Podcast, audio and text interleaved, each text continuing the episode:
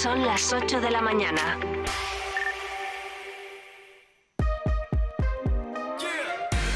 Vive Burgos con María Cristóbal.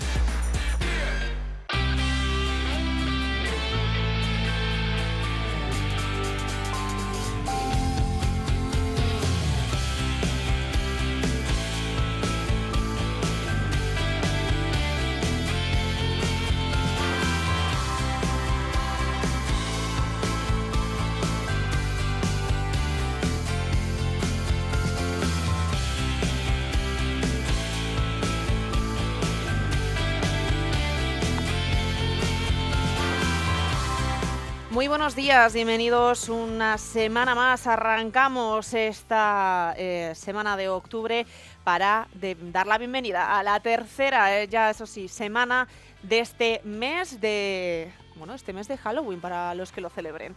Damos comienzo ya a las 8 y un minuto de esta mañana al magazine de Vive Burgos. Bienvenidos.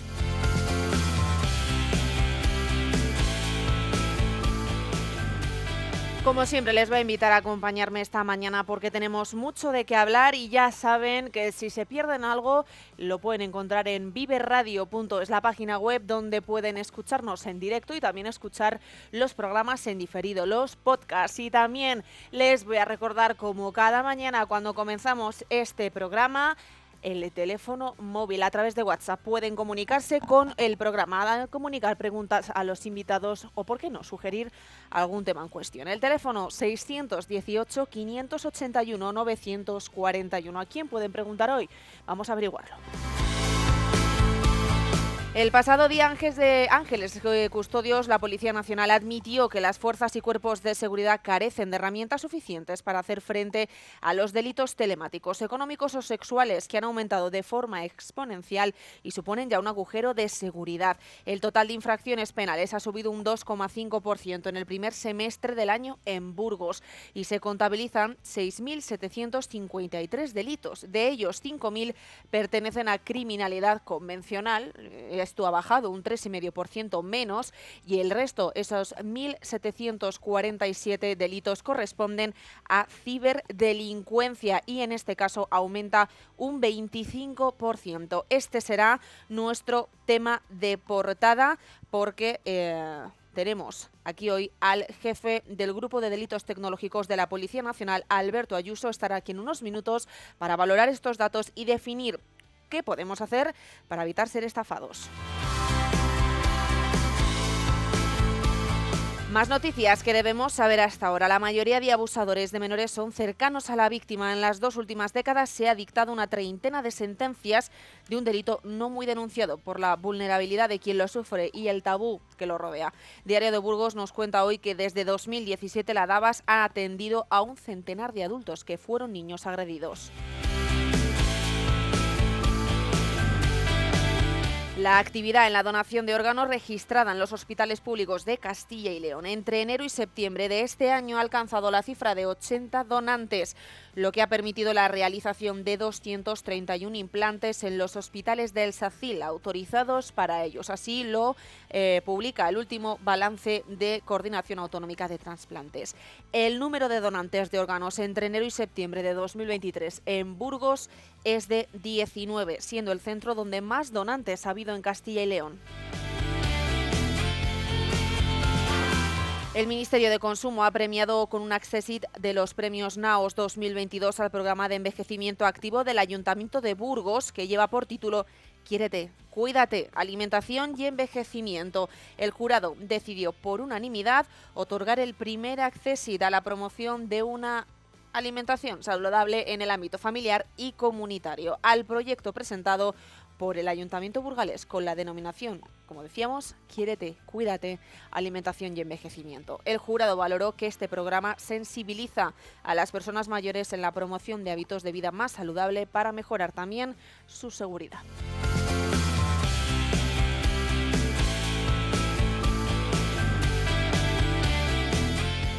Después de arreglar la fachada y el claustro del monasterio de San Juan, llega la hora de la tercera fase de ampliación del inmueble, que por plazos se desarrollará a lo largo de esta legislatura. Se trata de renovar las instalaciones y ampliar los espacios del edificio de la mano del arquitecto Álvaro Moral García. El proyecto resultó ganador del concurso público para esta tercera fase, donde por otra parte se presentaron 19 propuestas. Como proyecto ganador con más puntos, su estudio MADV Arquitectos recibirá 20.000 euros y a mayores se tienen previstos 2 millones y medio de euros para esta ampliación. Deben actualizarse, eso sí, porque el proyecto es antiguo y en base a la crecida de los precios aumentará este presupuesto en un 30% y hoy el arquitecto va a hablar de este proyecto de ampliación del monasterio de San Juan en Vive.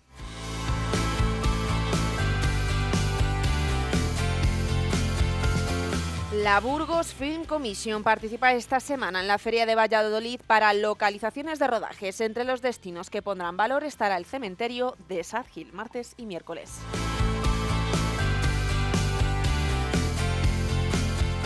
Además, la localidad burgalesa de Prado Luengo se ha convertido desde el pasado 29 de septiembre en un entorno de trabajo e inspiración para 15 emprendedoras europeas de distintas edades. Ellas participan en el proyecto The Break, un programa promovido por la Escuela de Organización Industrial que busca atender emprendimiento femenino europeo a España. Estas jóvenes de países como Croacia, Portugal, Italia, República Checa, Finlandia, Rumanía, Alemania, Suiza y Eslovaquia permanecerán hasta el día 24 en la localidad y aprovechan cada minuto para empaparse de la cultura del medio rural y absorber todos los conocimientos que puedan ayudar a sus negocios.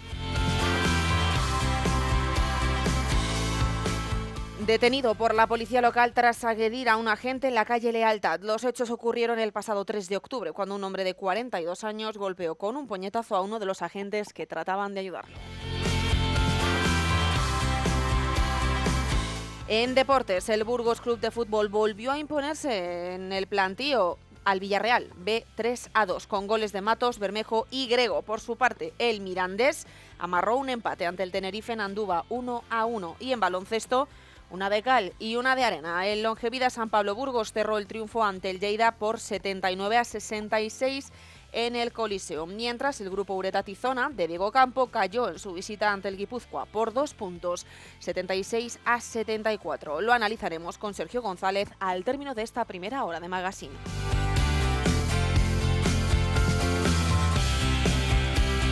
Y conocemos también la información del tiempo para hoy, para este lunes 16 de octubre, porque la Agencia Estatal de Meteorología indica hoy cielo nuboso o cubierto con precipitaciones débiles dispersas. Las temperaturas en ligero ascenso y podrán darse rachas fuertes de viento en entornos de montaña a últimas horas de este lunes. Máximas hoy en la capital burgalesa de 21 grados, 22 en Aranda y 26 en Miranda. Y también vamos a hablar de carreteras porque la Dirección General de Tráfico tiene en activo tres avisos, concretamente en la AP1, dos de ellos a la altura de Briviesca por lluvia, desde el kilómetro 36 en Briviesca hasta el 57 en Pancorvo. En ambos sentidos la visibilidad es reducida y por tanto también hay condiciones eh, complicadas para circular. Muchísima precaución en este punto y también en la A1 a la altura de Villalmanzo, sentido decreciente hacia Madrid, el carril izquierdo está cerrado.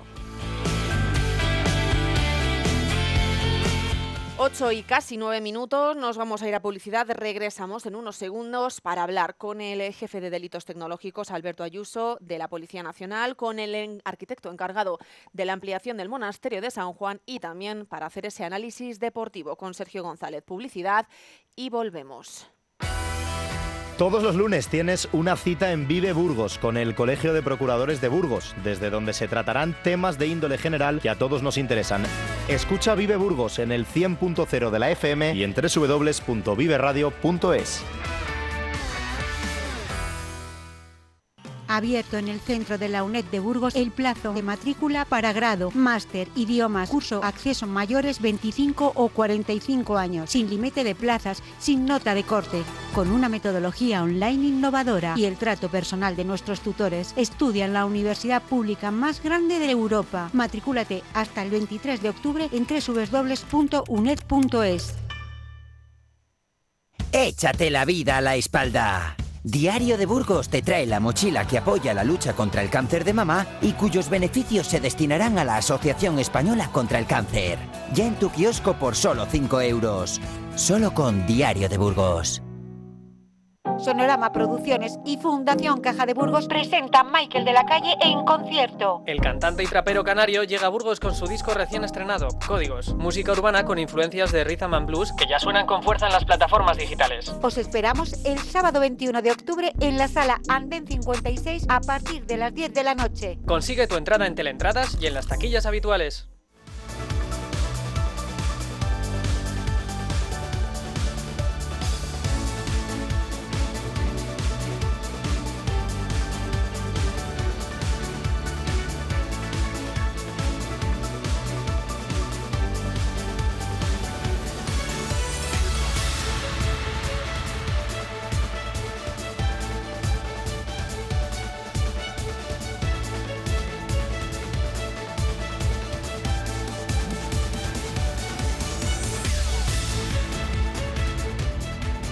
Volvemos de publicidad porque ya tenemos al eh, jefe eh, del Grupo de Delitos Tecnológicos de la Policía Nacional de Burgos, Alberto Ayuso. Muy buenos días. Buenos días.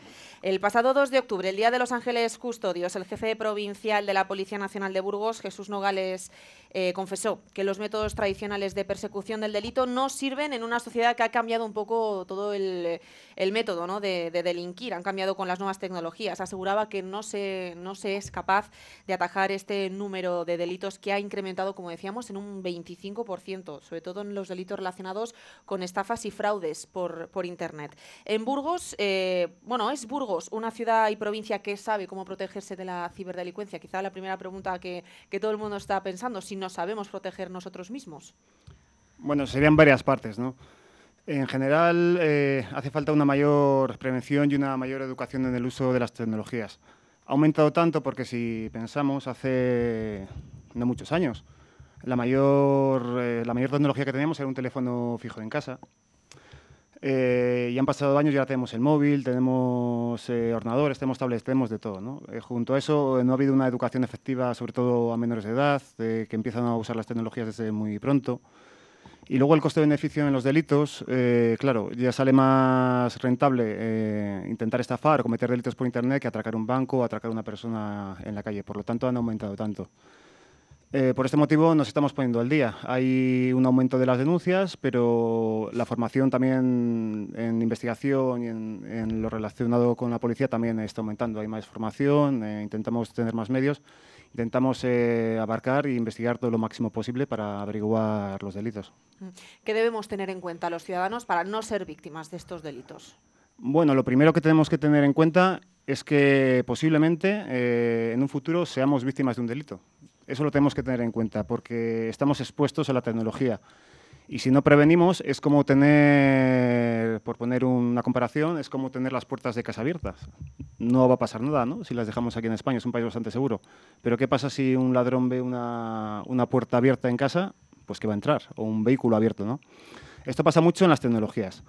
Eh, por ejemplo, vamos a, a poner algo, algo básico, ¿no? Eh, una cosa para que no nos invada nuestra intimidad. Por ejemplo, se da un consejo que es eh, tapar las webcam. ¿no?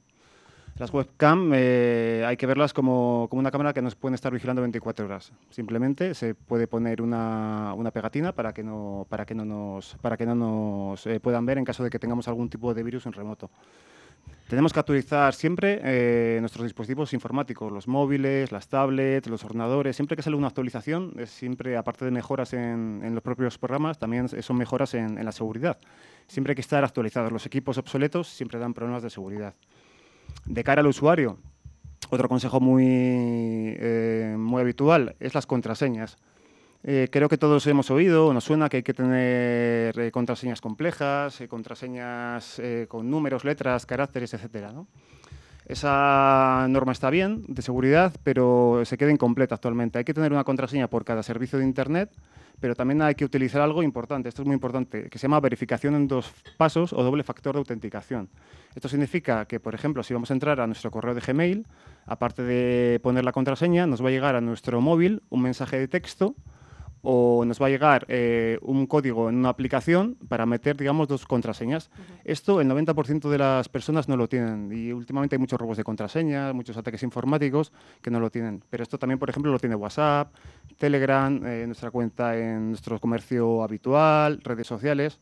Esto a todo el mundo que nos esté escuchando le aconsejo que, que, meta en Google verificación en dos pasos tutorial y en cada servicio de Internet que tenga usuario y contraseña y servicio de mensajería que lo habilite. Son muchos consejos. Eh, por hablar, otro muy importante son las copias de seguridad. Copias de seguridad de nuestra información, sobre todo en empresas. Eh, tenemos casos de empresas que, que, han tenido que cerrar o han tenido fuertes pérdidas económicas porque les ha entrado un ransomware, un malware, un virus informático y les ha cifrado toda la información. Hay que hacer copias de seguridad. Eh, eh, tenemos que tener en cuenta, como he dicho antes, que podemos ser víctimas, tenemos muchas posibilidades de ser víctimas de un ataque informático. Y si no tenemos copias de seguridad, vamos a tener un problema. Hay que tener copias de seguridad en, en, varios sitios diferentes y, y, hay que tener previsto este, este extremo. Uh -huh. ¿Y la policía qué puede hacer para fortalecerse, para detectar precisamente este tipo de estafas? Viendo que Jesús Nogales hablaba de que es complicado actualmente. Uh la, eh, la, policía, digamos que no hace una... En, su misión principal no es una, una labor de, de, patrullaje como en la calle, ¿no? eh, que estamos patrullando para ver los delitos. Eh, de cara a delitos, eh, nosotros eh, actuamos de oficio con las denuncias que nos llegan a, a la oficina de denuncias. ¿no? Entonces, eh, hay una parte pequeña que sí que navegamos en la red, que vemos eh, delitos graves, pero el, eh, por decir un, porcentaje inventado, un 90% de, de las denuncias son las que nos entran en la oficina de denuncias. ¿no? Entonces, eh, digamos que estamos a demanda del ciudadano e intentamos investigar lo, lo mejor y lo máximo posible con, con, con la, el número de denuncias que, que nos llegan. Uh -huh. En eh, bueno, últimos datos de la Unión Europea hablan de que las principales amenazas son, por ejemplo, por ir, eh, porque los oyentes también vayan habituándose quizás sí. a, a, todos los términos, ¿no? Programas de secuestro donde los delincuentes retienen datos nuestros para luego pedir un rescate por ellos y pues eh, asegurarse tú mismo, pagar una cantidad para que no se hagan públicos mm. y no te pueda robar eh, esa persona o quien sea. También programas malignos que entran en los dispositivos tecnológicos y roban la información que tenemos guardada, como puede ser la cuenta del banco en aquella página online que usamos para para comprar o una aplicación. Uh -huh. Divulgación de datos sensibles como los médicos, la distribución de noticias falsas, que también parece que es eh, un, eh, un, un, un, ciberdelito. Y también, eh, por ejemplo, ataques por correo electrónico o criptosecuestros. Esto es un tema quizás más de expertos, ¿no? Pero, eh, por ejemplo, quizás uno de los más habituales son los ataques por correo electrónico, además muy sofisticados últimamente, son muy creíbles cómo pueden hacer para asegurarse de que es verídico y no es una cuenta un, ciberdelito? Yo siempre digo que, que cualquiera eh, puede ser víctima de un delito informático, cualquiera. Yo podría ser eh, víctima de un delito informático. Me da igual que esté 10 años investigando, me da igual que tenga todos los conocimientos. ¿Por qué?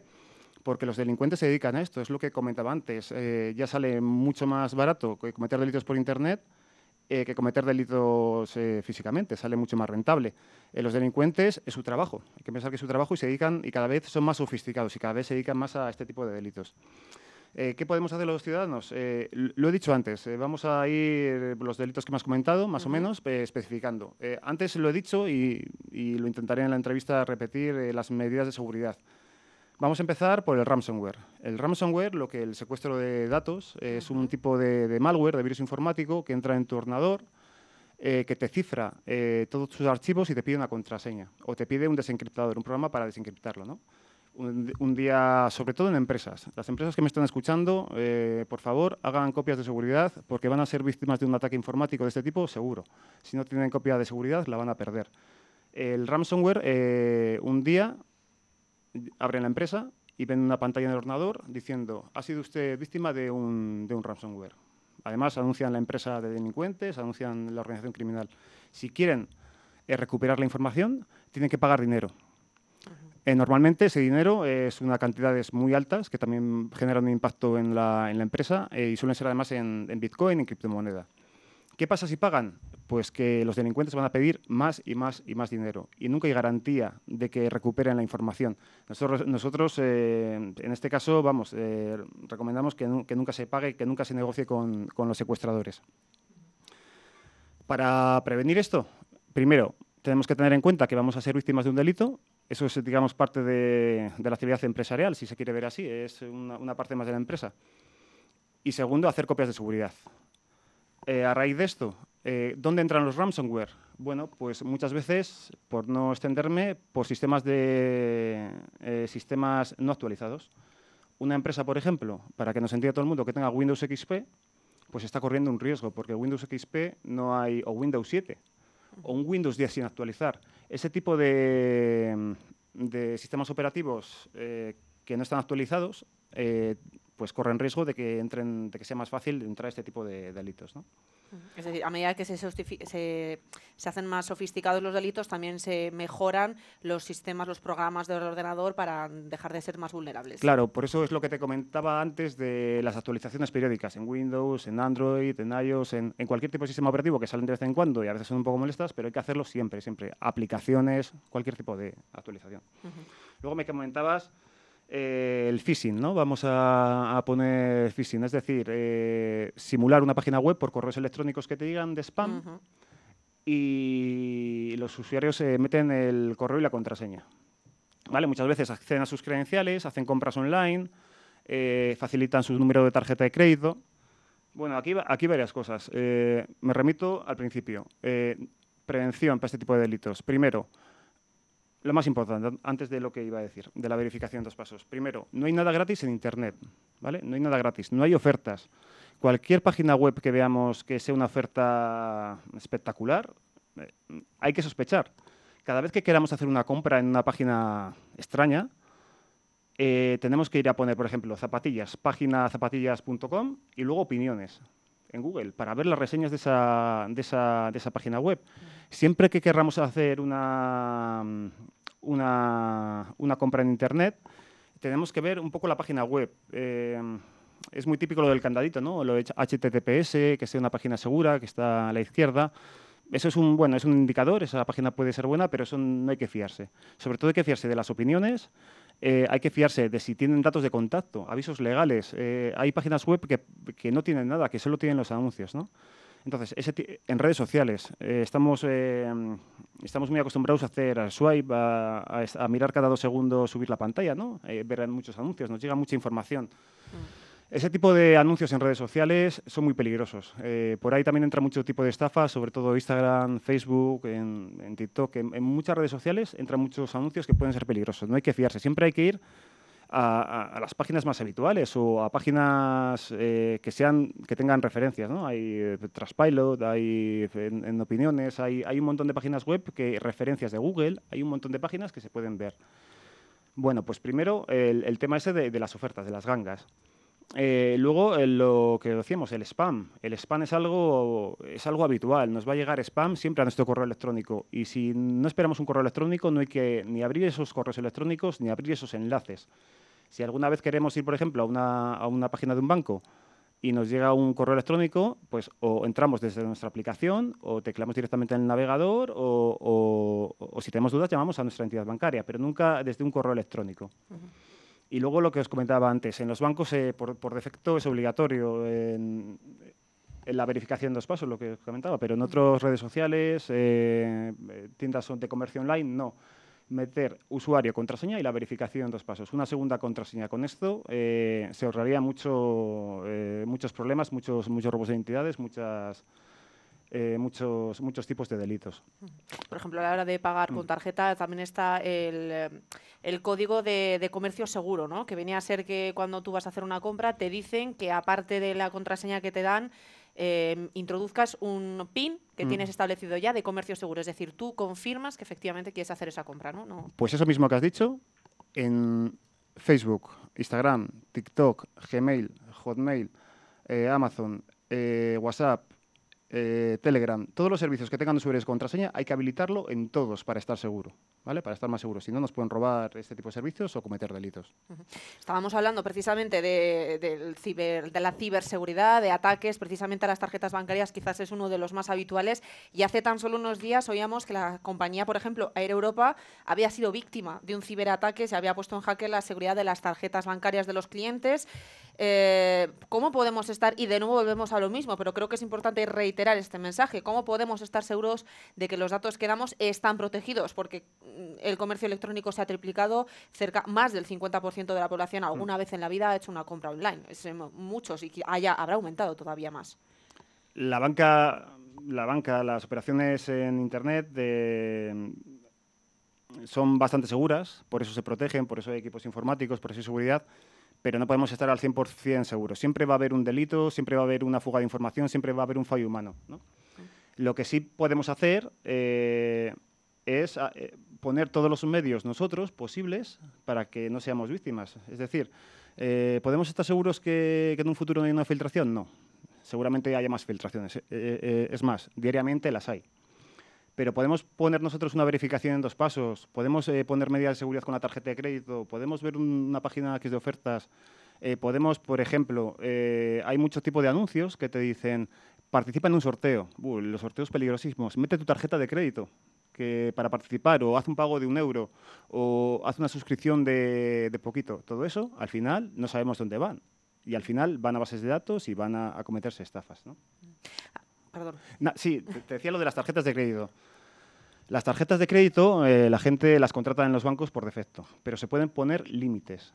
¿vale? Es importante eh, poner límites. Es decir, si yo una tarjeta la utilizo solo para hacer compras locales, y no lo utilizo para el extranjero, pues vamos a deshabilitar si se puede, porque cada banco es diferente, ¿no? Pero normalmente sí que se puede hacer. Eh, deshabilitar las opciones de, eh, de, comprar en el extranjero. O, mira, si yo solo hago compras al día de 100 euros como máximo, pues voy a poner un límite a mi tarjeta de 100 euros. No hace falta poner 1.000, 2.000. Si hay que hacer una compra más grande, se pone y hay incluso tarjetas eh, virtuales o, tarjetas prepago que tú puedes cargar la cantidad necesaria para, para, para, hacer la compra que en ese momento necesitas. Entonces, sabiendo eso, eh, también se puede estar un poquito más, más seguro. Me hablabas también de las filtraciones. De las filtraciones. Eh, las filtraciones son habituales. Cada día hay robos de, de cuentas, de identidad, por eso es me repito mucho, pero pero es verdad, la verificación en dos pasos, eh, cambiar las contraseñas, tener actualizar los sistemas, todo eso es importante. Eh, para la gente que nos esté escuchando, hay una página en internet, es en inglés, que se llama eh, Have I Pound. Si lo ponemos en español, he sido hackeado. te va a aparecer directamente. Se puede meter el número de teléfono y se puede meter tu correo electrónico. Y te va a decir en todas las filtraciones que, que estás. Eh, hay muchas páginas de este tipo, de, leaks, de filtraciones, y salen habitualmente. Siempre nos recomiendan, al final de leer estas páginas, como consejo de seguridad, eso, la verificación en dos pasos y el cambio de contraseñas. Es habitual, va a pasar, pero si tomamos nosotros lo que decía antes, no podemos evitar que los delincuentes actúen, pero nosotros sí que podemos actuar y estar prevenidos contra ese tipo de delitos. A raíz de la noticia que comentábamos de Europa, ah, se han publicado informes que dicen que España es el undécimo país en todo el mundo en el que más cuentas bancarias online se han, visto afectadas por ciberataques desde 2004. Eh, esto bueno, confirma lo que decía el jefe provincial de la Policía Nacional hace unos días. Este tipo de delitos ha incrementado hoy mucho en los últimos años. Solo en el primer semestre del año en Burgos la cibercriminalidad ha aumentado un 25,1%, las estafas informáticas un 25,6% y lo que el Ministerio de Interior llama otros ciberdelitos ha aumentado un 20,8%. Sí, claro. Y, va a seguir aumentando si no ponemos medidas de seguridad y, no, y, no, nos protegemos y seguimos haciendo compras online a lo loco, dando nuestros datos personales en páginas web fraudulentas. Aunque la Policía Nacional, en nuestro caso, ponga más personal que lo pone, ponga más medios, cada vez eh, eh, tenemos eh, más tecnología para perseguir este delito, claro, tenemos, tenemos un límite, hacemos más de lo que podemos. Incluso los policías, vamos, son, son excelentes. Aquí el grupo de delitos tecnológicos tenemos una suerte de que tenemos unos compañeros que son, que son buenísimos investigando estos delitos, son de los mejores de España. Pero claro, si siempre hay un límite, si nosotros no prevenimos, dejamos las puertas abiertas de nuestra casa, pues al final pasa lo que pasa, que, se cometen más, más y más delitos. El último informe sobre cibercriminalidad en España, que publicó el Ministerio Data del año 2021, dice que los sectores donde se han detectado mayor número de incidentes ha sido el de energía, con un 30,44%, seguido del sector tributario y financiero, un 25,29%, y el tercero de ellos, el sector agua, con un 17,21%. Sí, digamos que esos sectores eh, digamos, eh, no, nos competen eh, digamos, directamente a Policía Nacional porque esos son, son ataques a infraestructuras críticas, ataques a otros, otros ministerios. Eso son, ese informe es muy completo. a todo el mundo que, que le interese este tema es, muy, es muy recomendable. Se llama Estudio sobre la cibercriminalidad que anualmente el, la Secretaría de Estado de Seguridad publica. ¿no? Aparte de los delitos, digamos, los delitos que se denuncian en comisaría, que digamos que sí que son nuestra competencia, se denuncian también, como has comentado, incidentes críticos, que son ataques informáticos eh, a este tipo de infraestructuras. Y también indican que, que, aumentan, pero tampoco te puede dar mucha más información porque digamos que es otro sector en el que no estoy. Y el fraude informático es la práctica más habitual, ¿no? Tampoco se libran los jóvenes. Hablando de datos, de entre 18 y 25 años han sido víctimas 26.684 personas y es verdad que sube a más de 58.000 para las personas de entre 26 y 40, pero nadie se libra. Nadie se libra, nadie se libra. Claro, sube más porque al final quien tiene recursos económicos son, son los adultos pero los menores también, cualquier persona que tenga uso de una tarjeta de crédito y no utilice sus datos eh, y utilice sus datos de forma, de, forma irregular o de forma, eh, de forma peligrosa en sitios web de este tipo, pues eh, puede ser víctima, aunque, aunque sea menor. Mm. También se dice que las viviendas con ordenador subieron hasta el 84% y las que tienen internet rozan el 96%. Tampoco se ven grandes diferencias por sexo ni por edades, porque casi el 100% de los jóvenes de entre 16 y 24 años tiene acceso a internet, pero hasta que no llegamos a los mayores de 65 el porcentaje no cae al 73%. Es decir, que si ya estamos hablando de que el porcentaje menor es del 73% de aquellos que tienen internet, mm. pues como decíamos, nadie, eh, nadie se puede librar o bueno, mm. todos somos objeto de una posible estafa de este tipo. Por otra parte, quizás no es de extrañar que aumenten estos delitos, es la pregunta que cabe hacerse. No, es de extrañar que aumenten si el uso de Internet también se ha, incrementado tantísimo. No, claro, eh, eh, eso es. Si eh, además uso de Internet, es que, claro, lo utilizan menores de edad pero también hay, lo utiliza todo el mundo, menores de edad, lo utilizan ancianos, lo utiliza todo el mundo y tanto por arriba como por abajo, incluso por el medio, adultos. La gente no tiene eh, las medidas de seguridad que estoy comentando, la verificación de dos pasos, actualizar los sistemas, eh, la avaricia, muchas veces la avaricia, las ofertas. Es, eh, si, si usáramos el sentido común, simplemente usando el sentido común, muchas veces en Internet un teléfono de alta gama que vale 1.000 euros no, no, hay no puede costar 100, no puede costar 500. Siempre tiene que ser algo coherente. Entonces, simplemente con el sentido común, da igual, da igual muchas veces la, eh, los conocimientos que tengas. Esto no puede ser. A esa página no, no entro. Si utilizáramos este razonamiento mucho, mucha gente, pues eh, se bajarían los delitos. Alberto Ayuso, gracias por estar hoy en Vive. ¿Algunos últimos consejos para nuestros oyentes, aunque seamos repetitivos? Bueno, eh, podríamos dar muchos consejos por, eh, recopilar, eh, contraseñas complejas, pero siempre acompañadas de verificación en dos pasos. Hacer copias de seguridad siempre hay que tener, eh, aparte de, las copias de seguridad, eh, actualizados los sistemas informáticos para que no se entren este tipo de ransomware. Y luego un consejo muy, muy habitual y muy, muy sencillo es, eh, por ejemplo, seguir las redes sociales de la Policía Nacional. Estamos en todas las redes, eh, en, todas las redes sociales, damos consejos de seguridad, damos consejos eh, pues en, Twitter, en Instagram, en TikTok, estamos en todas las redes sociales. Poco a poco damos noticias de nuestros, eh, nuestras operaciones, consejos de seguridad, cosas que vamos aprendiendo y el ciudadano en nuestras redes sociales puedes aprender. Luego, aparte, hay un recurso muy interesante que depende del Ministerio de Industria y Energía, que se llama el INCIBE, el Instituto de Ciberseguridad, en el que hay un muchísimas guías, muchísimas guías, información. Incluso hay un teléfono gratuito, que es el 017, que si algún ciudadano tiene dudas, sufre un ataque informático, algún otro tipo de delito de los que no hemos hablado, eh, pues grooming, temas de pornografía infantil, eh, temas de acoso, también, también, también puede llamar ahí y puede ver, eh, puede pedir consejo y siempre que tengan alguna duda siempre que eh, crean que han sido víctimas de un delito, que lo pueden ser o que tengan información, que se pongan en contacto con la Policía Nacional. Nosotros estamos disponibles 24 horas para, para atender al ciudadano y estamos encantados y para ayudarles en lo que, en lo que sea necesario. Siempre tienen ojos abiertos. Eso es, siempre. si puede ser 101. Siempre hay que estar atentos. Gracias, Alberto. Nada, muchas gracias a ti.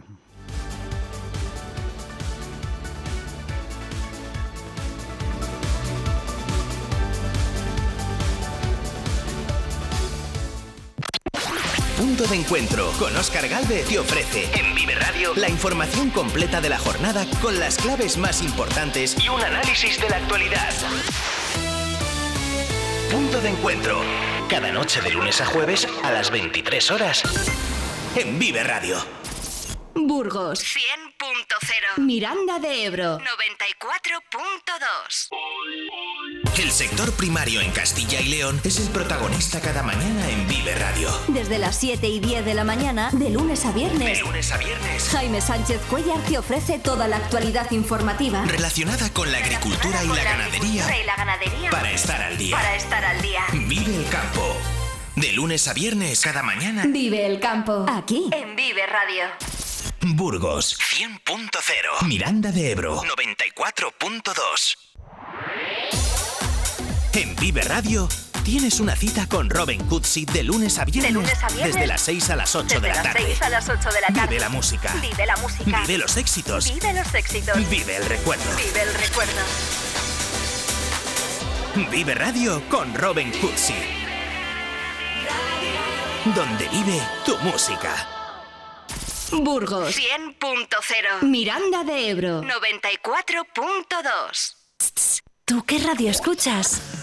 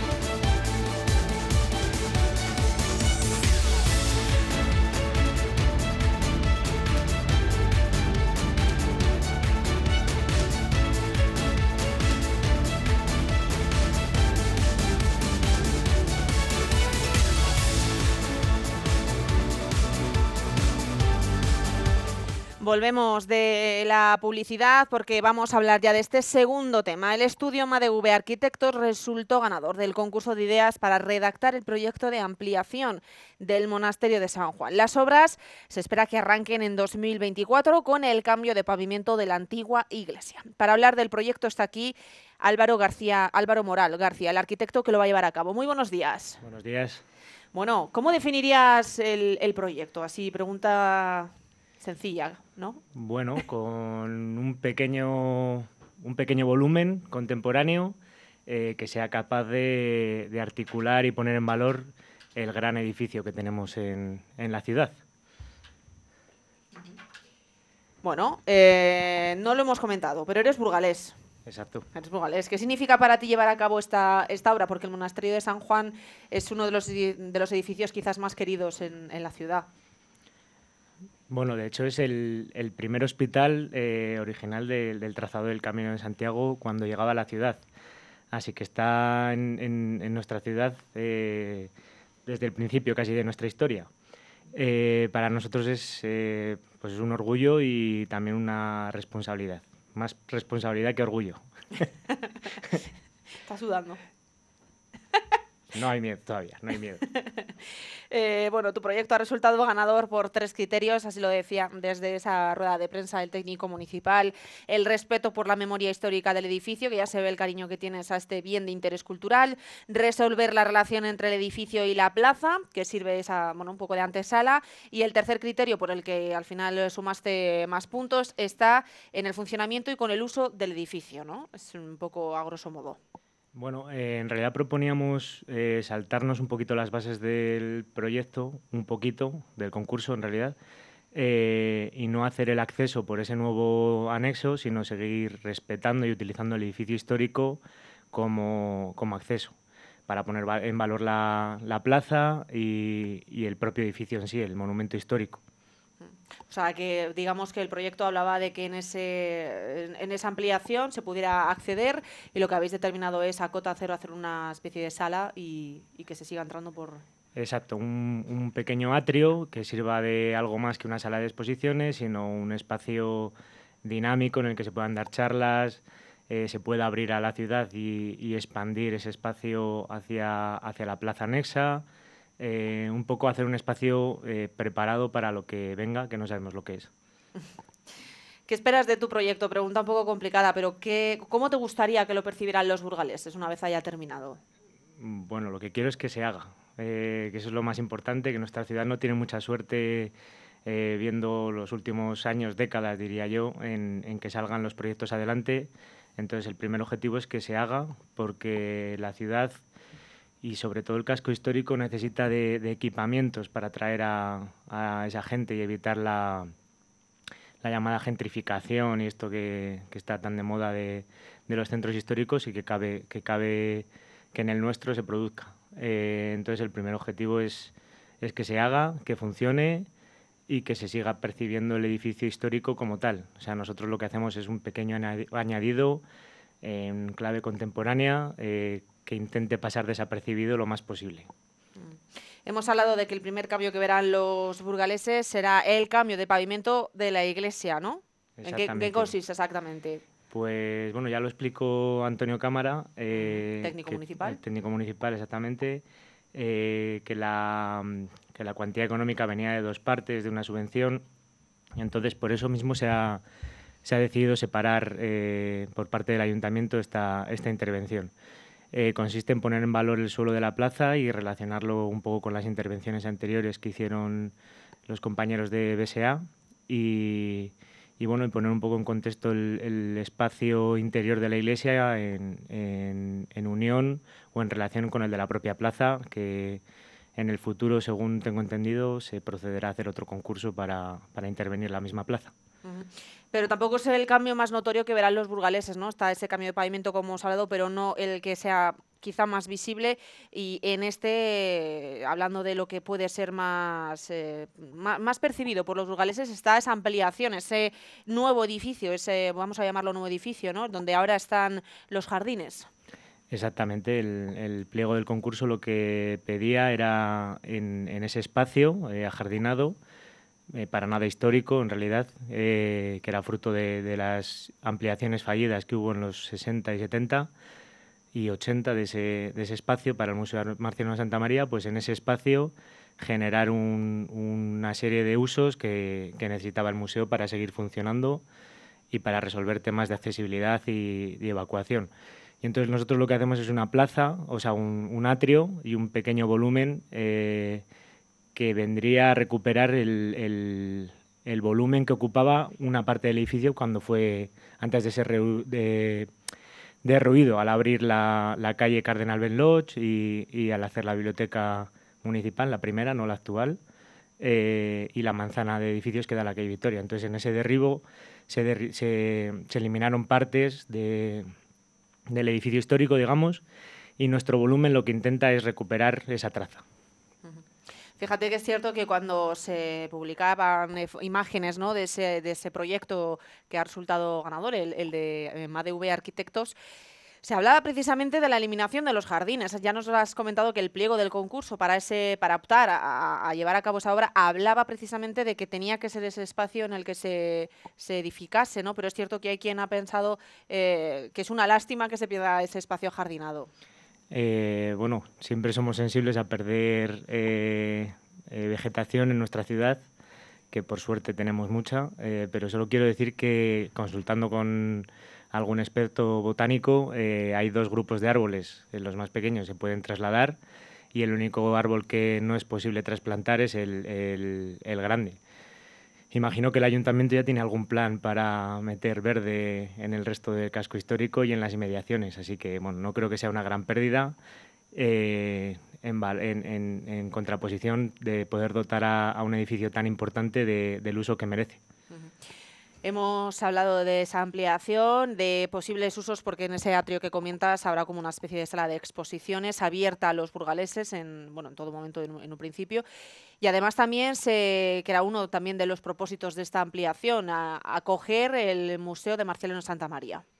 Exactamente, o sea, la, idea es eh, que en la parte superior, en el claustro eh, relacionado con el edificio histórico, esté todo ese espacio dedicado al pintor, eh, y la parte de abajo, lo que llamamos ese atrio, vinculado más con la parte baja del claustro y el patio, y esas salas históricas, eh, sea un museo mucho más dinámico y, venga eh, a realizarse el mismo tipo de actividades que se realizan hasta ahora, como mercados o, alguna cosa de estas, o, presentaciones en la misma sala capitular, como se viene haciendo hasta ahora, e incluso dotarlo de, un uso de museo con colecciones itinerantes y otro tipo de eventos en ese, en ese espacio un poco singular por, por, la luz, porque tiene la posibilidad de abrirse al, a la calle. Eh, bueno, es que sea un espacio, lo que he dicho antes, dinámico y adaptable a lo que, a lo que venga.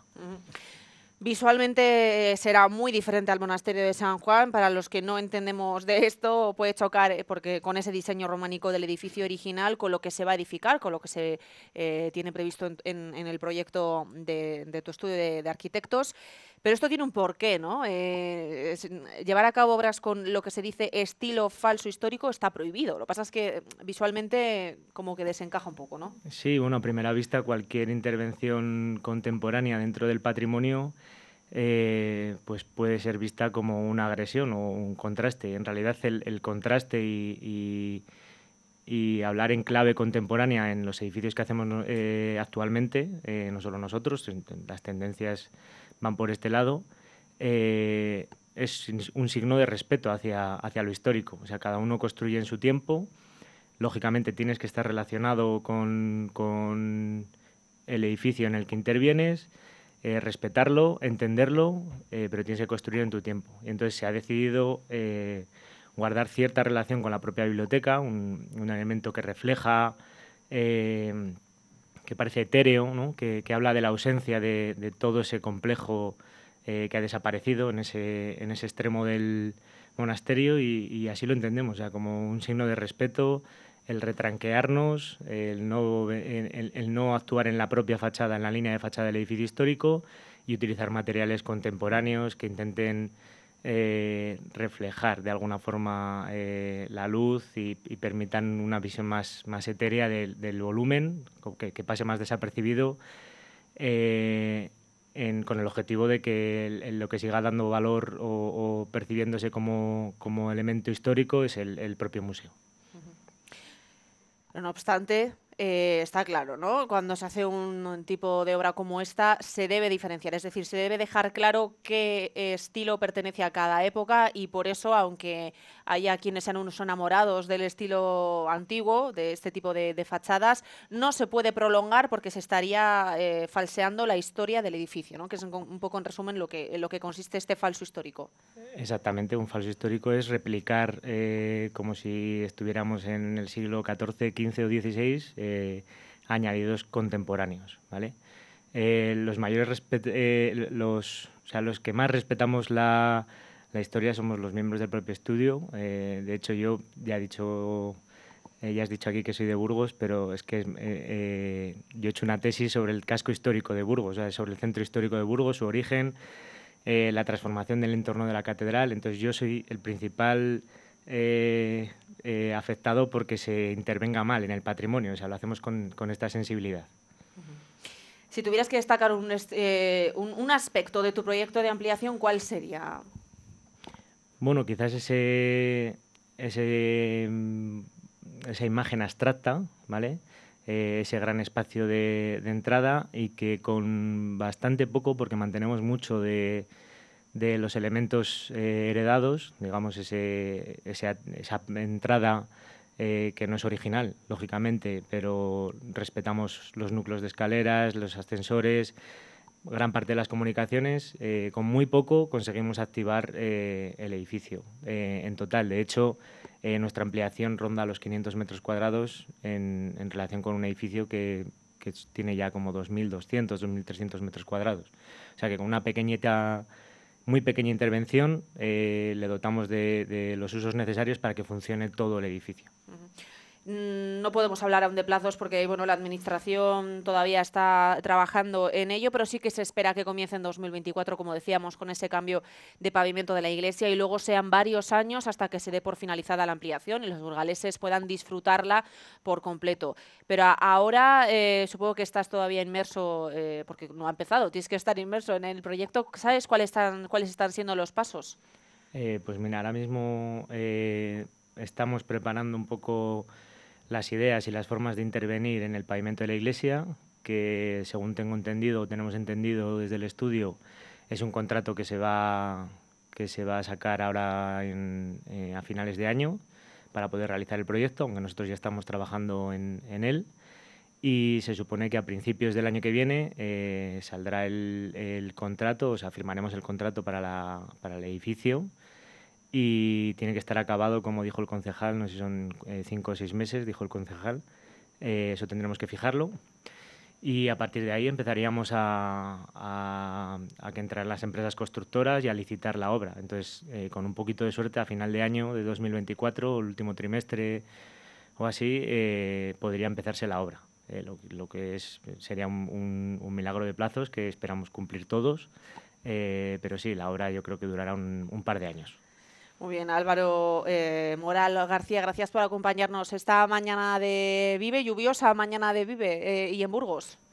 Muy bien, muchas gracias. Venga, pues mucha suerte en este proyecto.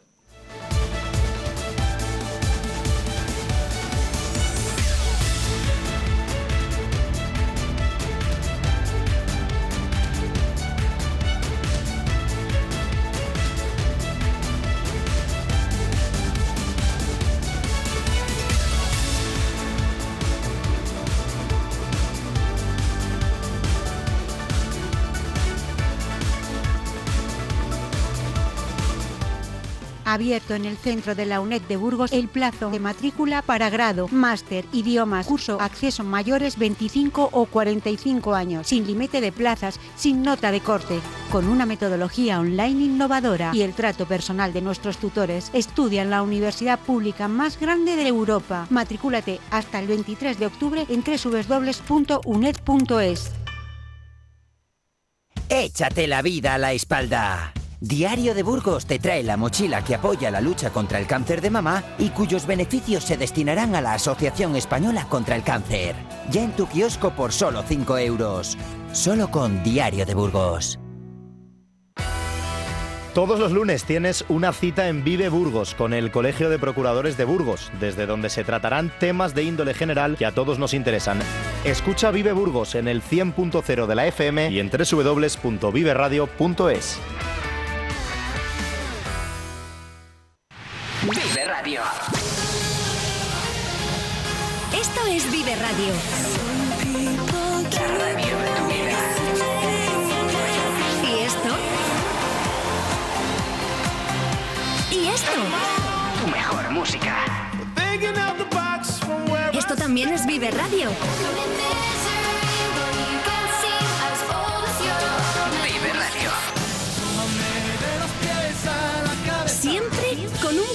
Más de vida.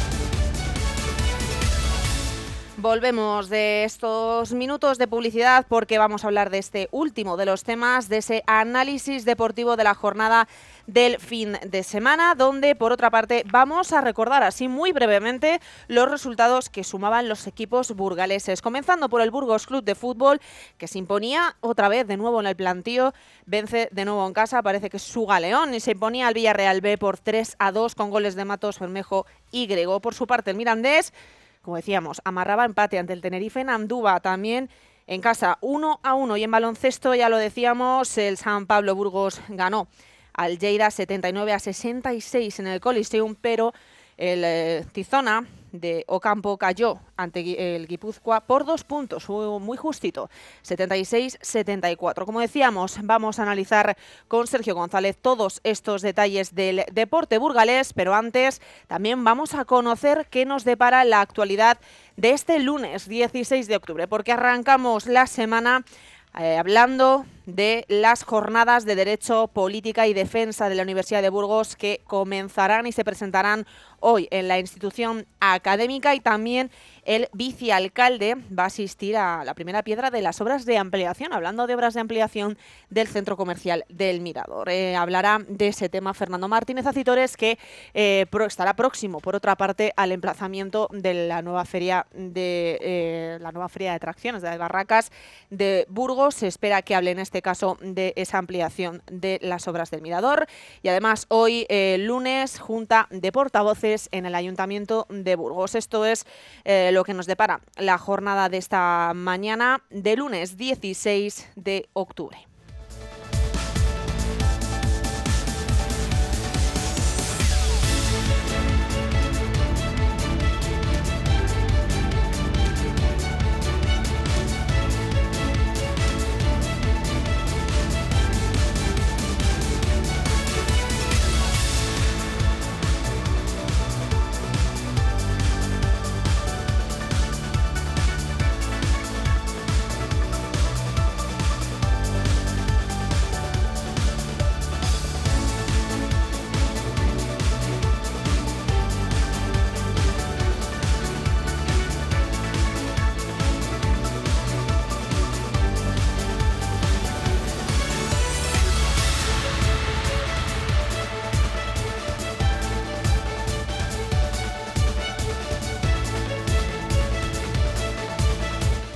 A la espera de que venga Sergio González para hablar de esa actualidad deportiva, vamos a escuchar al entrenador del Burgos Club de Fútbol, John Pérez Bolo, porque ante ese triunfo de nuevo en casa, 3-2 ante el Villarreal B, hablaba de esta manera. John Pérez Bolo, entrenador del Burgos Club de Fútbol. Creo que nosotros hemos hecho 75 minutos muy buenos, creo que buenísimos. La primera parte Creo que podíamos haber hecho algún gol, no hemos estado acertados, pero la segunda parte hemos seguido a, intentarlo, a meter ese gol. Nos ha salido bien una jugada de, estrategia que la hemos practicado esta, esta semana y Matos ha tenido la fortuna de hacer un, golazo. Eh, luego hemos metido el segundo, 2-0 y esto es la segunda división. Si te descuidas y, y cometes algún pequeño error, el rival lo puede, lo puede aprovechar. Y decíamos que uno de los autores de uno de esos tres goles fue Matos. Matos hablaba de esta manera ante ese partido del Villarreal B. ¡Vamos, plantío! ¡Qué sufrimiento, pero qué bien saben estos puntos! ¡Vamos! Otro de los eh, autores de los goles fue Grego. Le escuchamos también. Bueno, yo creo que, que inmejorable, ¿no? un, momento, un momento soñado después de, después de, estar fuera, de, pues bueno, de sufrir un poquito en ese aspecto porque te da impotencia, ¿no? Siempre que te lesionas y, demás, pero bueno, eh, muy contento. Además ha servido para, para poder conseguir tres puntos, así que seguimos imbatidos en casa y creo que eso es muy positivo. Bueno, yo cada vez que, subo arriba intento, intento ayudar de esa forma, pongo todo de mi parte y mira, hoy por suerte, por suerte ha podido ser así y, y bueno, hemos podido aguantar el resultado así que contentísimo de que, de que hayamos ganado. Y vamos a hablar también de baloncesto, porque ya sí, Sergio González nos va a hablar de esos resultados. Una de cal y una de arena, decíamos. Sí, bueno, pues una victoria, como, como comentábamos, del San Pablo, que después de perder el primer partido, pues se reencontró en esta primera victoria de la temporada. Fue un partido complicadillo, ¿eh? la verdad es que si tenemos en cuenta el descanso iba perdiendo San Pablo, pero después de ese paso por vestuarios, en el tercer cuarto, sobre todo, pues fueron, eh, vamos a decir que aceleraron, ¿no? Pisaron un poquito ese, ese pie. Vamos a escuchar a Lolo Encinas, que precisamente hablaba pues de esa conversación que tuvo lugar en el vestuario en el descanso. En el descanso hemos hablado, no podemos jugar así, tenemos que jugar con más chispa, más ritmo, eh, que se vea otra cosa, ¿no? Yo creo que hemos salido mejor en la segunda parte, más intensidad, hemos subido un poco más las líneas y al final, bueno, el partido se va haciendo largo, que es lo que buscamos nosotros, ¿no? Con las rotaciones, el último cuarto nos meten 10 puntos, ahí estoy, cuando se juega el partido, en el último cuarto estoy contento, como hemos estado ahí, como hemos aguantado, hemos tenido algún tiro más abierto, nos falta acierto, esas eran las palabras de Lolo Encinas, que bueno, ya comentó en su día que las dos primeras jornadas, tanto el primer partido fuera de casa como el partido aquí como locales, pues que hay que tomarlo de una manera, vamos a decir, que un poco abstracta, ¿no? que no los equipos están a tope. Y en el otro partido que estamos teniendo, o mejor dicho, que se tuvo en el grupo Ureta Tizona, que viajaba hasta Guipúzcoa para enfrentarse al conjunto vasco, perdieron por dos puntos, 7-6 a 7-4, si bien es cierto que durante el encuentro fueron bastante a que incluso en algún eh, tramo iban perdiendo por 10 puntos. Así dieron la cara y estuvieron cerca ¿no? de incluso dar la campanada. Una derrota que la valoraba de esta manera, como siempre, muy sincero Diego Campo. Punto de partida del partido es bueno, defendiendo, cogiendo buen ritmo, pero luego poco a poco nos vamos difuminando porque nos falta acierto, pero no solo acierto, sino que empezamos a jugar al balón mano. Balón mano quiere decir que circulamos el balón, sí, pero por medio campo. Entonces, eh, la presión del balón y las líneas de pase pues nos sacan de, las posiciones en las que tenemos que tener, de circular el balón, de bloquear como hay que bloquear y de generar ventajas. Esas las palabras de, Diego Campo, que como siempre decía, ¿no? ese calificativo yo muy sincero, eh, hacía ese balance de lo que es la, propia competición. Los dos que ahora mismo pues están empatados, con una victoria y una derrota eh, respectivamente. Ya sabemos que esta competición es larguísima, que la próxima jornada se va a jugar, eh, esa jornada número 3, ya fijada para lo que sería pues ese próximo fin de semana. Vamos a tener en lo que decimos a partidos próximos el grupo Ureta Tizona Burgos que disputará su partido el día 20, lo harán en este caso contra Forza Deida, Lleida, perdón, es decir, que jugará el viernes por la tarde a las 9 de la noche, pero a domicilio, va a ser el segundo partido que va a tener que jugar fuera de casa, y el eh, Longevidad San Pablo Burgos que tiene su cita el sábado, partido 6 de la tarde fuera de casa ante el baloncesto Fuenlabrada. Esas son las citas que tienen los dos equipos, como decimos, de baloncesto, y en el apartado de lo que sería el fútbol, pues bueno, eh, decíamos antes y comentábamos la victoria del Burgos por 3 a 2 ante el Villarreal B, el, Mirandés, que en su partido no pudo pasar del empate ante el Tenerife, una lástima porque fue posiblemente uno de los mejores eh, partidos que ha hecho durante la temporada el conjunto de Lesio Lichi y de cara a lo que tienen, porque como ya saben todos, el fútbol no para, el baloncesto tampoco y el calendario es el que es, el Burgos, próximo partido domingo, domingo ante el Real Racing Club en Santander, seis y media de la tarde, mientras que el Mirandés también le va a tocar en este caso eh, disputar su partido fuera de casa, lo va a hacer contra el Villarreal B. Los que deja el Burgos cogen Mirandés, para que nos entendamos. Ese partido, se ha cita, la va a tener el conjunto del Lichi el sábado a partir de las cuatro y cuarto ante el filial del conjunto Grobet. Pues te esperamos el lunes eh, próximo para analizar todos este fin de semana que nos depara el deporte burgalés. Muy bien, María. Gracias, Sergio. A ti. Cerramos esta primera hora de Magazine. Les dejo ahora con Carlos Cuesta, que recuerden que hoy venimos a hablar de, eh, bueno, de esa de la asociación de la Federación de Sangre aquí en Burgos y también con eh, bueno hemos dejado hemos empezado hablando de la ampliación de, del museo del monasterio de San Juan y también hablaremos con el arquitecto que nos trae siempre cada lunes Carlos Cuesta para hablar de más temas. Ya saben que a partir de las 10 en Eca Moreno de mi parte nada más. Gracias, les espero mañana.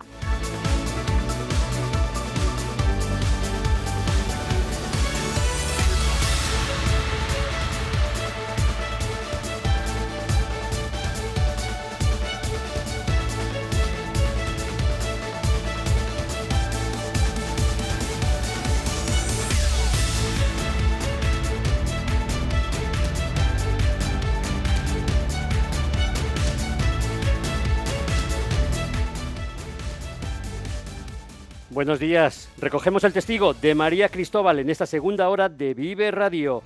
Es lunes 16 de octubre de 2023 y comenzamos la semana y lo hacemos con toda la energía y todo el optimismo para disfrutar de esta mañana de lunes en un día nuboso e inestable con una previsión de lluvias en el que la temperatura mínima estará en 12 grados y la máxima en los 20 grados. La semana, como hemos visto, comienza con tiempo inestable y revuelto, puesto que seguimos en un lunes con bajas presiones y una borrasca que tenderá a profundizar profundizarse. Total, que de madrugada hemos visto lluvias en el nordeste y luego durante todo el día volverá a ir aumentando la nubosidad debido a la llegada de un nuevo frente que esta noche traerá lluvias generosas al oeste, las cuales irán extendiéndose al resto de la provincia de cara a la madrugada de, de esta semana. Esta tarde arreciará el viento suroeste, pero será el, el tiempo templado. Y para la siguiente hora te proponemos un contenido súper interesante con el que hacerte pasar una mañana entrañable y muy bien aprovechada. En primer lugar estará con nosotros Francisco del Amo, presidente de la Hermandad de Donantes de Sangre, para conocer el balance semanal, los puntos donde estará esta semana el autobús y también toda la actualidad sobre la donación en Burgos, provincia y en Castilla y León. Y también hoy estará con nosotros Javier Santamaría, un gran arquitecto burgalés, con quien repasamos toda la actualidad urbanística de la ciudad. Y como cada lunes tendremos también a Noelia Ordóñez, que entrevistará a una procuradora de Burgos del Colegio de Procuradores para acercarnos a sus servicios, utilidades y a todas las funciones que el Colegio de Procuradores y los procuradores desempeñan en Burgos.